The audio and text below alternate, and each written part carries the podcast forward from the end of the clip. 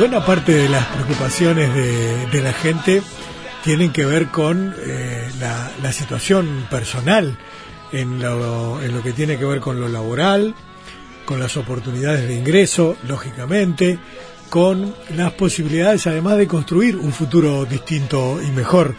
Eh, también en lo micro, ¿verdad? En lo, en lo, en lo personal, lo individual, lo, lo particularmente propio de cada una de las personas y sus familias y en buena parte de esas expectativas se tejen todas las cuestiones relacionadas con la vida en, nuestra sociedad y nuestras comunidades y también obviamente con la perspectiva de lo que pasa en el país. Y, ese sentimiento es poderoso, tanto que puede llegar a influir en las elecciones, por ejemplo.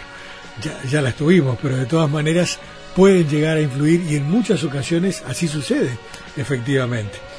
Ahora ya pasamos ese periodo, pero de todas maneras a todos nos, nos, eh, nos inquieta siempre saber cómo será el tiempo que vendrá el año que viene, ponele, en materia económica para el Uruguay. Venimos de un quinquenio que ha sido muy difícil. Yo creo que ha sido el, el quinquenio más difícil de la era progresista, sin lugar a ningún tipo de dudas. El mundo está hecho un loquero eh, increíble y la región, nuestra región, está pasando por un momento muy complicado también y parece que así habrá de ser en lo inmediato. La pregunta es, ¿puede una economía pequeña, abierta, dependiente y marginal como la nuestra pretender superar esta situación y volver a una senda del crecimiento para volver a distribuir la riqueza como ha hecho durante todos estos años? Pa, es una tremenda pregunta. ¿Qué pregunta? Este, y claro, uno no, tiene, uno no tiene la bola de cristal y nuestro invitado tampoco, no. pero sabe de economía y entonces puede ayudar. Es un diferencial eso. Diego Balarino, buenas noches, ¿cómo estás? Bienvenido, Diego. Buenas, noches, ¿cómo andan? ¿Cómo estás? Bien, ¿y ustedes? ¿Cómo te trata el calor? Bien, acá abajo de, del aire acondicionado tratando de respirar. Cuidado, cuidado que después... Abajo de un sauce pensé que decías. Cuidado porque este, después los aire acondicionados te, te generan todo tipo de, de, perjuicios de salud. Hay que tener cuidado con eso. Exactamente. Bueno. bueno, Diego, ¿cómo la ves? La verdad es que, eh, digo, este ha sido un quinquenio difícil, este ha sido un, este ha sido un año difícil también, naturalmente. El mundo está eh, enloquecido y la región está complicada. ¿Cómo hace, cómo hace una economía chiquita, abierta, marginal y dependiente para superar estas situaciones? Mira, la pregunta es muy buena y este y comparto contigo, tanto que no tengo la bola de como que ha sido uno de los años más difíciles este, para el Uruguay por una cantidad de factores. Bien decías, la región, el mundo. Y uno lo que tiene hoy es este incertidumbre la verdad es que si tengo que definirlo, este, hoy estamos en una incertidumbre a nivel de, país bastante, bastante destacable.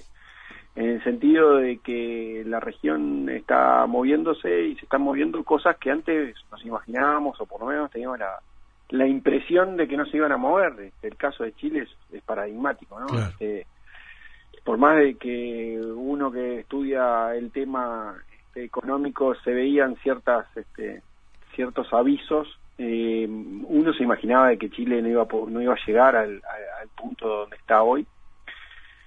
Y bueno, Uruguay sigue en su este, lógica de estar diferente de la región. Digo, es, es, evidente, no, no, no, no tenemos que hacer ninguna proyección para eso. O sea, este, si bien eso fue un año difícil, fue un año difícil en una región muy complicada. Y la verdad es que Uruguay eh, creo que ha hecho muy bien los deberes si no hoy estaríamos hablando de otros temas, no de qué es lo que pasaría el año que viene, sino es este, en, qué grado nos afectó todo lo que pasó este año en los distintos países. Y estamos pensando en Uruguay a futuro, digo, y eso ya es este ya es importante, ¿no? Ya es algo que estoy seguro que hace un par de años este no estaríamos hablando de esto. Entonces la verdad es que yo lo que veo de Uruguay es que eh, eh, tiene muchas posibilidades de poder este, seguir diferente a la región si se hacen algunas cosas que se tienen que hacer y que está todo preparado para que se haga. Este, yo creo que hay dos o tres temas que son fundamentales. La verdad es que no sé qué es lo que va a suceder, porque la verdad es que no tenemos definido el equipo económico que va a tomar el Ejecutivo a partir del primero de marzo. Tenemos algunas figuras como la ministra Arbereche, este, ministra electa, digamos, pero la verdad es que no, no sabemos el equipo y al no saber el equipo no sabemos cuáles van a ser las medidas que se van a tomar. Planeamiento y presupuesto con Isaac Alfi. Sí, eh, pero no hay nada nada confirmado, digamos, ¿no? Este, suponemos que viene por ahí. Este, igualmente creo que eso es un, son factores mucho más este, complejos que la que, que, las personas que están este, a las cabezas. Hay que entender los equipos y cómo interactúan los equipos entre entre ellos, ¿no? Y creo que ahí en el en el jugar juntos creo que va a ser este algo interesante. Pero creo que son dos factores que para mí son importantes y iba por ahí. O sea, creo que hay un tema estructural del déficit fiscal que va a haber que hincarle el diente. Y hay un tema de mercado de trabajo que, que la verdad es que ha sido muy complicado y que no se ve este, mucho muchas salidas y se sigue haciendo más de, lo mismo. ¿no? Y la fortaleza, la fortaleza institucional de, del Uruguay eh, puede ser considerado un, diferencial capaz en este en este momento en este contexto tan eh, geográfico tan convulsionado en lo político y en lo, en lo económico pero eh, es un valor verdaderamente agregado alcanza con fortaleza institucional no no alcanza pero es una condición necesaria hoy mucho de lo que tenemos este hoy fuera de la región o diferenciarnos de la región es nuestra nuestra fortaleza institucional. Y cuando te hablo de institucionalidad, te hablo de, de, todo, ¿no? Reglas de juego claras, este, eh, seguridad jurídica, haber reducido en todos estos tiempos muchas vulnerabilidades. Y eso lleva a que esa institucionalidad hoy te tenga eh, en forma diferente. Ahora, con esto no, no salimos más que a mantenernos a flote. Hay que desplegar una cantidad de políticas que tienen que ser de impacto rápido y que sean apostando a un desarrollo o seguir la misma lógica de desarrollo, ¿no? Ese crecimiento con distribución que hablaba Gustavo hoy temprano, se tiene que seguir dando. Y se tiene que seguir dando endógenamente el crecimiento de la economía. Cuando digo endógenamente quiere decir que vaya a medida que va creciendo el país, vaya distribuyendo. Y la mejor manera es con más, más cantidad de fuentes de trabajo y con salarios muy, eh, de calidad. Esa es la mejor distribución de la riqueza para cualquier este, economía, cualquier sociedad, tener trabajo y que ese trabajo esté bien remunerado. Ahora, para eso este, se tienen que desplegar una cantidad de políticas, ¿no? Una cantidad de políticas este, de, crecimiento y de, distribución. Y ahí es donde uno empieza a ver este, qué se va a hacer. O sea, si uno mira los números fríos y dice, bueno, ¿qué pasa este año y Uruguay la verdad es que no sé si va a crecer. La verdad es que hoy los números están dando de si crece, crece marginalmente, pero sería otro año más de crecimiento. Ahora, lo que sí estamos seguros es que el año que viene va a crecer mucho más que este año. Estamos hablando de 2, 2,5%, que para los que andamos a pie, digamos, este implica que se dinamicen varios sectores que vienen bastante complicados. Por ejemplo, la construcción. Mm. Y todos sabemos que la construcción es un motor de, este, bastante grande esa distribución que hablamos, ¿no? Sí. Entonces, este, yo la veo con incertidumbre y con mejor que este año, eso te da más, este, más expectativas positivas y eso es lo que está reflejando tanto el consumidor como las empresas, ¿no? Son los indicadores que están dando en el último momento que las expectativas han mejorado algo. Y es eso, es UPM, es este, las obras de infraestructura, de las PPP, algo que, que, todos conocemos y que se van a empezar a implementar en el próximo año. La apuesta del sector privado tiene que ser fundamental, ¿no? Yo creo que es crítico la, apuesta del sector privado porque este, tiene que ser los que los que muevan esa inversión, este, tiene que haber una coordinación entre lo público y lo privado. La inversión pública sin inversión privada este, no sirve mucho y la verdad es que eh, el sector privado tiene que seguir este, insertándose en el mercado internacional y eso implica mayores niveles de competitividad y de productividad y eso se hace con inversión. Este, si se si se mueve la inversión, si se mueve eh, el, mercado de trabajo, yo creo que por ahí hay este, bastante bastantes cosas como para hacer y, mejorar la situación del país hoy, ¿no? Claro.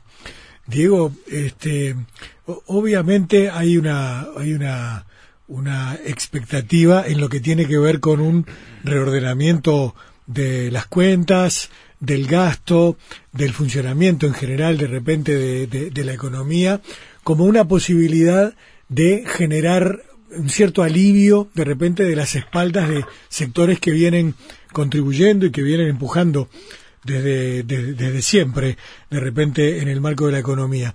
Ahora, solamente con esas herramientas eh, podemos, podemos esperar un arranque o hará falta también algún tipo de, de, intervención en materia de promoción de sectores. A mí nunca me queda muy claro este y te lo he preguntado incluso este Diego y vos con mucho tacto y mucha y, mucho conocimiento obviamente me, me has señalado que de repente no conviene del todo definir los sectores que serían prioritarios frente a otros que no porque la economía tiene tiene evidentemente posibilidades siempre aunque haya de repente sectores que son menos competitivos en algún momento o cosas por el estilo este, pero hay algunas áreas que de repente sean aquellas que van, que van a, tirar del carro de una manera mucho más eficaz, eficiente, para, para avanzar más rápido. Mira, yo, este, sí, hemos charlado del tema varias veces. Yo soy un, partidario de que sí tiene que haber este, ciertas actividades que tienen que tirar de carro. Eh, y acá hay dos cosas que son importantes y las mencionaste vos este, muy bien, que son un tema es el tema de ordenamiento de las cuentas. Esto yo creo que llega un momento, y te estoy hablando del déficit eh, eh, fiscal, que es un, es un problema. Eh, la verdad es que hoy no es el problema por, por el déficit, no es el problema por, el, por, la magnitud de ese, de ese déficit, sino es, es un tema que, que, que quita foco. ¿no? Entonces, yo creo que ese déficit tiene que ser este, solucionado a nivel estructural. O sea, yo no creo que se solucione ni con aumento de impuestos, porque ya este, la verdad es que es difícil manejarlo solamente con impuestos, a no ser que se arme una, una estructura diferente de cómo he escuchado en los últimos las últimas semanas de cómo se manejaría este, los impuestos.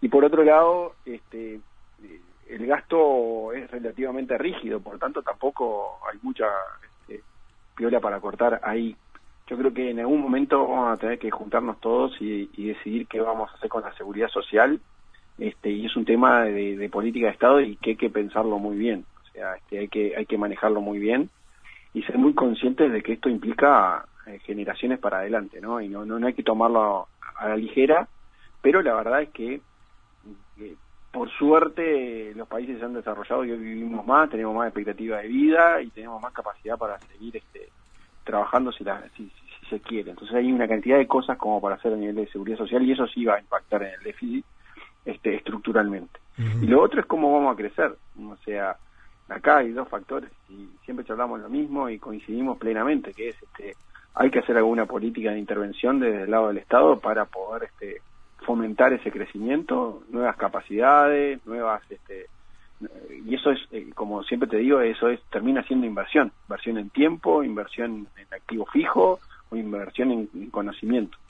Y el sector público ha hecho mucha inversión de este estilo y te, siempre charlamos amigos, pero es bueno recordarlo, o sea, la, inversión en infraestructura que ha hecho el gobierno en los últimos que 10 años este, en lo que es telecomunicaciones, lo que es internet, lo que es ese tipo de cosas que uno siempre cuando habla de infraestructura habla de rutas, pero estas también son rutas rutas de acceso a todo lo que es la tecnología y hoy el sector privado tiene que explotar eso, tiene que ser más competitivo, este, invirtiendo en ese conocimiento, invirtiendo en ese, en utilizar esa tecnología que está al alcance de, todas las pymes hoy.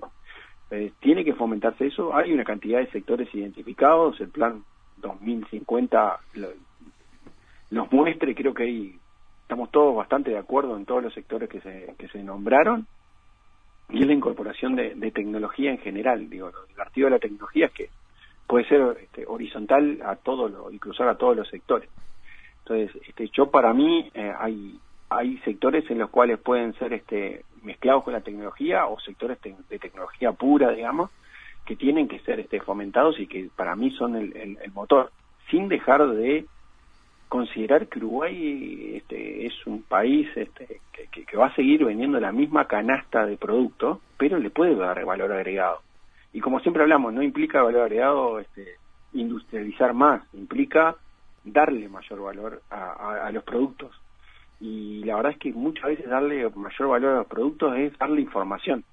Y sabemos el, el valor que tiene la trazabilidad en el ganado. Y bueno, ¿por qué no tenemos trazabilidad en otros sectores, no? O sea, eh, la naranja, este, la leche, etcétera, etcétera. Este, todo eso con mayor eh, información y con mayor conocimiento para, para producirlo, eh, llevándolo al mercado específico. Nosotros tenemos la suerte de ser pequeños, Gustavo, y eso eso lo divertido es que nosotros podemos venderle a un barrio en China, no, mm. a China, a un barrio de, una ciudad de China. Este, ya no te hablo de San, el barrio de San Pablo este, y, entender exactamente qué es lo que quieren, cómo quieren el corte de la carne, cómo quieren la leche, cómo quieren el yogur, cómo quieren el dulce de, mermelada, no sé. Entonces ahí está el valor, no solamente en la industrialización. Y, creo que Uruguay tiene una cantidad enorme de, posibilidades de llegar a eso.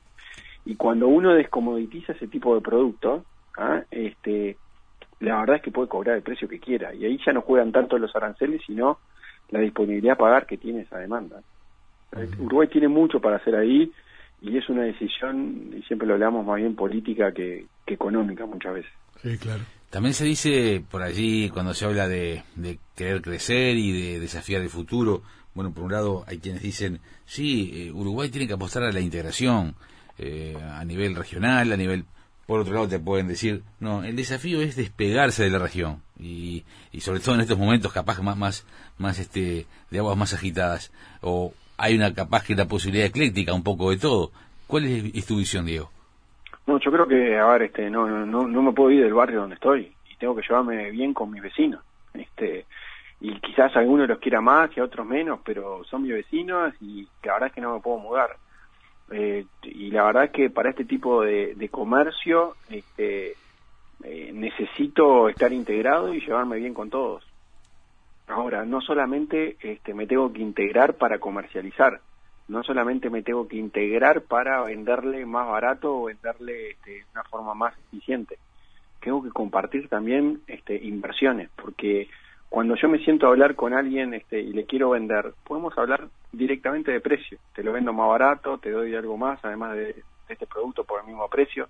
Ahora, cuando hablo con un este, socio este, de inversión y bueno, ahí empezamos a hablar mucho más juntos, más del mismo lado, cómo vamos a compartir el riesgo, cómo vamos a alcanzar los mismos objetivos, cómo vamos a alcanzar este, eh, un objetivo y que le vamos a vender a un tercero. Creo que ahí todo el tema de la complementariedad productiva, la complementariedad entre países, entre regiones, entre ciudades, es lo que tiene que empezar a pensar este, Uruguay en el sentido de eh, esa asociatividad que es importante, no solamente la comercialización, sino la complementariedad, y eso se da en la región y extra región también, ¿no? Entonces, no solamente mi visión, como, como, me preguntabas, es la integración regional, no tengo dudas, y llevarme bien con todos, y no solamente comercializar con todos, sino también coinvertir con, con una cantidad. Claro. Sí, eh, obvio, hay, hay todo un hay todo un, trabajo gigantesco que hacer naturalmente para, para poder avanzar y está, está, bueno, está bueno el desafío. Ahora, eh, viste que también está siempre el desafío de la integración de las cadenas productivas o de cómo insertar algunos sectores u, organizaciones, empresas de repente en emprendimientos de repente de más de más enjundia a nivel regional. ¿Ese, ese camino todavía es viable? ¿Existe? O, o, las empresas tienen que ser estrictamente nacionales para, para este mundo que ya no es aquello que, que, impulsaba la, la, integración como la, como la panacea hacia todo, todo, todo hacia adelante, Diego? No, estoy totalmente de acuerdo. Yo creo que este, yo creo que eh, toda la parte de, complementariedad y, de, de, meterse en esas cadenas globales, Uruguay tiene una potencialidad enorme. Eh, eh, obviamente lleva tiempo, pero no seguimos teniendo las mismas oportunidades que teníamos. Yo soy muy hincha de eso porque creo que eh, hoy en, esta globalidad en donde cuando se hace un auto hay parte de todos lados, cuando se hace cualquier tipo de producto que te imagines, eh, desde el diseño que es el intangible hasta la producción misma, se hace totalmente deslocalizado. Uruguay tiene una potencialidad enorme y, y con toda la tecnología que se viene, este, esta revolución 4.0, digamos, en donde que seas 3 millones de personas quizás es mucho más este, beneficioso hacer 200 millones a nivel de productividad porque vas a tener tecnología que te va a ayudar a producir mucho más eficientemente, como si fuese 200 millones. Te estoy hablando de toda la robótica, de toda esa tecnología que viene hoy. Entonces, yo creo que Uruguay tiene, lo que pasa es que tenemos que cambiar la forma en que nos presentamos y que el sector privado se presenta en el exterior. No, no, no, no, yo no comparto ya esa visión de solamente vengo con la valijita a venderte, sino este, y que vengan este, las embajadas o quien sea solamente a hacer este, venta, sino lo que necesitamos es eh, ayudar a Uruguay, el sector privado y el sector público juntos a hacer negocios. Cuando haces negocios muchas veces coinvertís, eh, vas asociado en el riesgo y vos haces una parte y yo hago otra, y, y, ahí ya sacamos algo que ninguno de los dos íbamos a poder hacer solo. Y quizás somos dos, quizás somos tres. Este, y ahí está el tema de, de, empezar, a, pensar de esa manera. Y ahí te vas a dar cuenta de que podés este, complementarte con gente que muchas veces no te imaginabas que podías este, complementarte. Y esa visión es la que tiene que cambiar este, Uruguay. Y, y es relativamente fácil porque eh, si vos te presentás como vendedor y no muchos te van a querer comprar. Ahora, si vos te presentás como un facilitador de, negocios en tercero, yo creo que todos te van a dar la, bienvenida. Y eso implica muchas veces venderle, pero también este, invertir juntos. Entonces, hay una visión ahí de complementariedad que hay que estudiarlo. Obviamente no puede ser todos lados. Pero sí hay sectores que podemos tener una, un apoyo y generar valor en las cadenas. Y hay que explotarlo. Claro. Eso está bueno, está bueno además desde el, punto de vista del mundo de las empresas, ¿no? Que es eh, obviamente una parte importantísima y además de las microempresas, ¿no? Que, que en el Uruguay, creo que en Argentina también y seguramente en buena parte de los lugares, son una parte, un porcentaje muy alto del de mundo empresarial de, de, cada uno de los países. En Uruguay sin duda. Este, o sea que hay un territorio gigantesco para crecer allí, ¿no? Sí, tal cual, o sea, en, en todos lados explican la gran mayoría del empleo y obviamente la gran mayoría de la actividad, ¿no? Y con la innovación, la informática, todo lo que tiene Uruguay para ofrecer y que ya está ofreciendo el mundo, ¿no? Por eso, eh, pero con una lógica de complementariedad, no solamente salir a abrir mercado, salir a abrir este, a sociedades, este, traer este, empresas para acá, que vayan empresas y se instalen, uruguayas se instalen en otro lado y aprendan cómo se hace negocio, no cómo se vende es un cambio de lógica de cómo tendría que ser este tema de ya no el comercio exterior, sino el relacionamiento con, el resto del mundo. Sin duda. El otro capítulo, eh, Diego, vos lo mencionaste también hace un ratito, es el, el, mundo del trabajo, ¿no? Y de los trabajadores.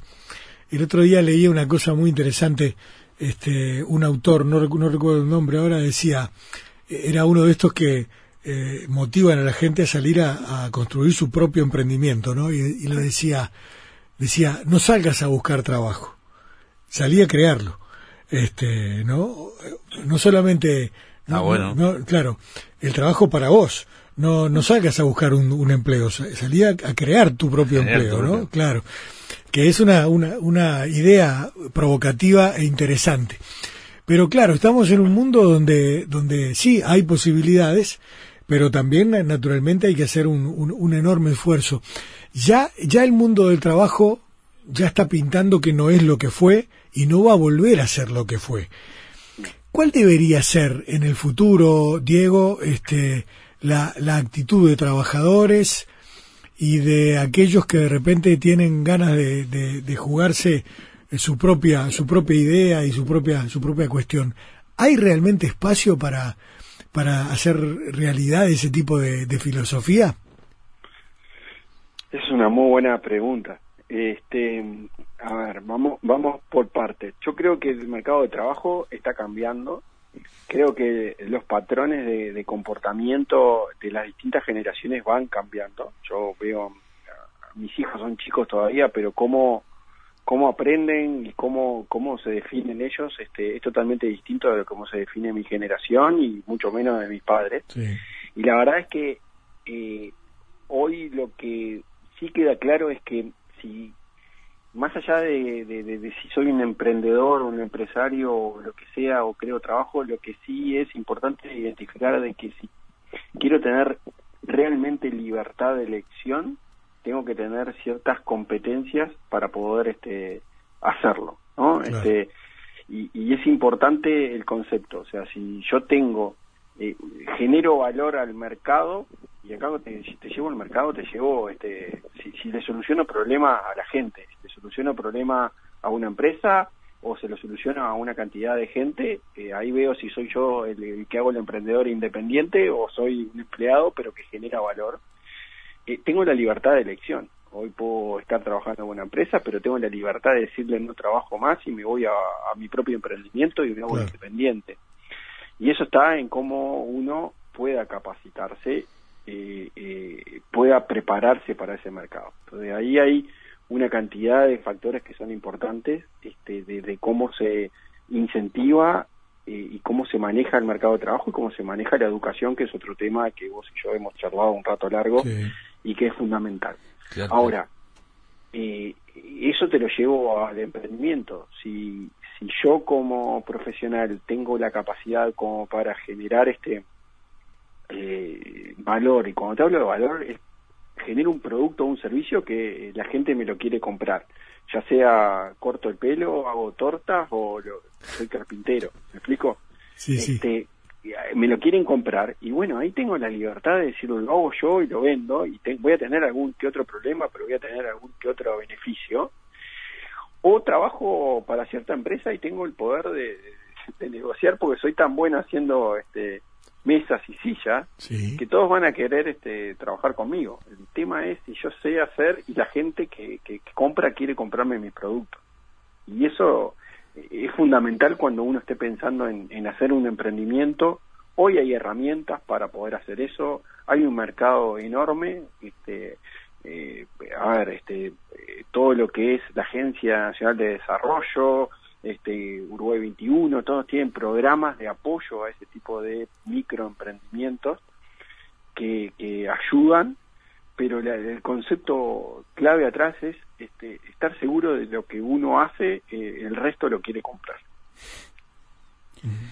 Y eso es este, eso también se refleja en el mercado de trabajo y eso es netamente un tema de, capacidades y competencias, ¿no? Este, que, tanto este, me, puedo capacitar y que tanto estoy aprendiendo este, técnicas nuevas y de vuelta, esto va a, todo tipo de cosas, ¿no? Este, desde como le dije, de cortar el pelo este, hasta... Sí, sí, sí, sí, Y hay muchas cosas también en juego, ¿no? Muchos mucho, este, mucho, muchos factores que interactúan. Por ejemplo, eh, ya que hoy hacía el comienzo eh, Gus, hacía la referencia a la presentación del informe sobre desarrollo humano 2019 del PNUD, también se habla bueno de nuevas brechas que se están articulando en torno a cuestiones como sí la, tecnología que lo estábamos hablando la educación también pero incluso la crisis climática reflejando las nuevas capacidades necesarias para para prosperar en el siglo XXI ¿no?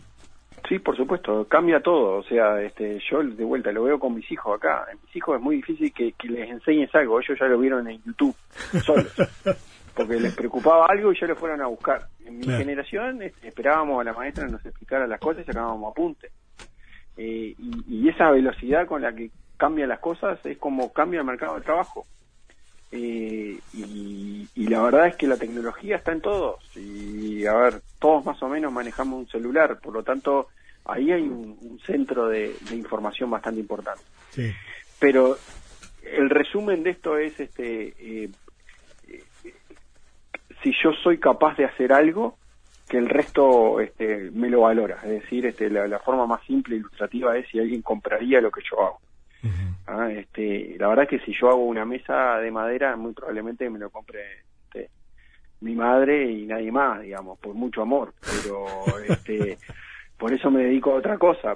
Pero la verdad es que e, ese es el, el, secreto y una vez que uno defina eso puede definir si lo quiere hacer en forma independiente, que hay una cantidad de herramientas y puede crearse su propio trabajo, y era lo que decía Gus recién, ¿no? Este, no solamente este, ir a buscar trabajo, sino crearlo. No, no, lógico. la libertad realmente. Y probablemente si ese si ese camino funciona, puedas además también proporcionarle trabajo a más gente, ¿no? Esa, y esa es una, una historia muy interesante para, para el futuro. Bueno, Diego, buenísimo el encuentro de vuelta, este, buenísimo charlar y naturalmente seguimos en contacto, si te parece, ¿sí? Sí, por supuesto. Muchísimas gracias por la charla, es un gusto como siempre y les mando un abrazo a todos. Dale, igualmente. Hasta pronto, Diego.